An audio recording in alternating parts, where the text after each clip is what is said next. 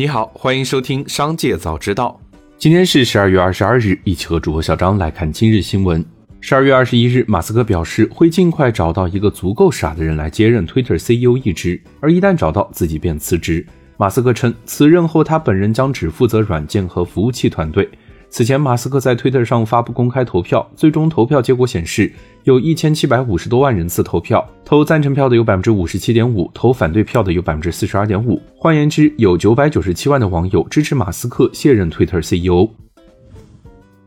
中国恒大集团发布公告，中国恒大新能源汽车集团有限公司自主研发的新能源汽车恒驰五汽车，在今年九月十六日正式量产，首批量产车已于十月二十九日开始交付。截至十二月七日，已交付超过一百辆车。恒驰汽车总裁高景深此前表示，公司并不存在如个别媒体所渲染的所谓受到外部因素影响停工的情况。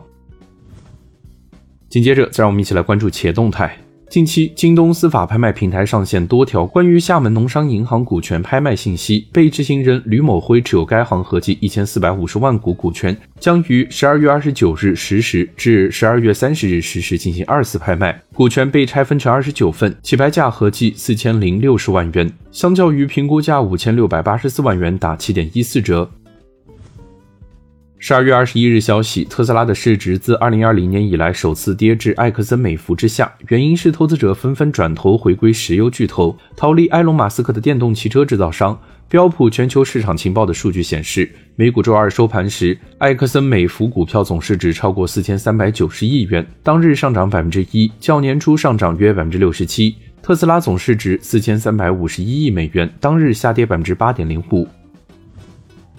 经报，国务院批准，中国宝武钢铁集团有限公司与中国中钢集团有限公司实施重组，中国中钢集团有限公司整体划入中国宝武钢铁集团有限公司，不再作为国资委直接监管企业。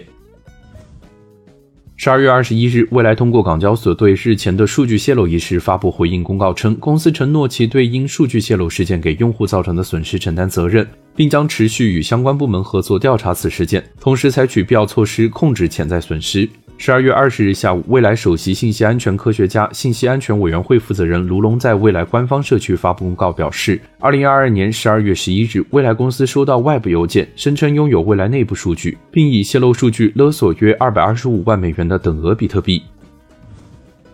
近日，优良文化因拖欠四百九十八名员工二零二二年九月份工资五百四十九万余元，被深圳市福田区人力资源局罚款三万元。优良文化为 MCN 机构，旗下拥有多名知名网红。此前，梅尼耶爆料称该公司诈骗数千万，戴米尔小霸王、小刚学长、陈义礼等也自曝被骗。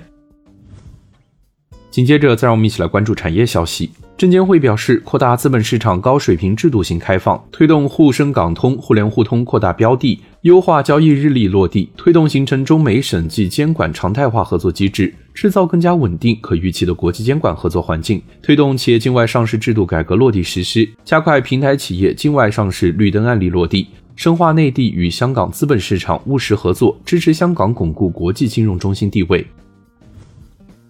最近，随着疫情防控政策不断优化调整，一药难求的情况正在得到缓解。全国不少地方开始大量向市场投放退烧药，满足市民用药需求。在武汉，十二月十七日起，每天有三百万片布洛芬供应到医疗机构及零售药店。十二月十六至十七日两天时间，济南紧急调配一百一十万片布洛芬投放到基层诊所和药店等关键环节。从十二月十九日起，江苏南京每天持续向市民投放退烧药两百万片，由零售药店统一拆零销售，每位顾客限六粒，可刷医保卡购买。天津市住房公积金管理中心日前发布通知指出，天津市缴存职工申请公积金贷款购买家庭第二套住房的最低首付比例由百分之六十调整为百分之四十，与本市商业性个人住房贷款首付比例保持一致。最后，再让我们把目光放向国际。根据最新调查，美国二零二三年经济下滑可能性从十一月预期的百分之六十五上升至百分之七十，比六个月前预估的高出一倍以上。该调查于十二月的十二日至十六日进行，共有三十八位经济学家参与。预估中值显示，明年美国 GDP 平均仅增长百分之零点三，其中第二季度折年率下降百分之零点七，第一和第三季度零增长，占 GDP 三分之二的消费支出上半年增长率可能接近于零。以上就是今天新闻的全部内容，感谢收听，让我们明天再会。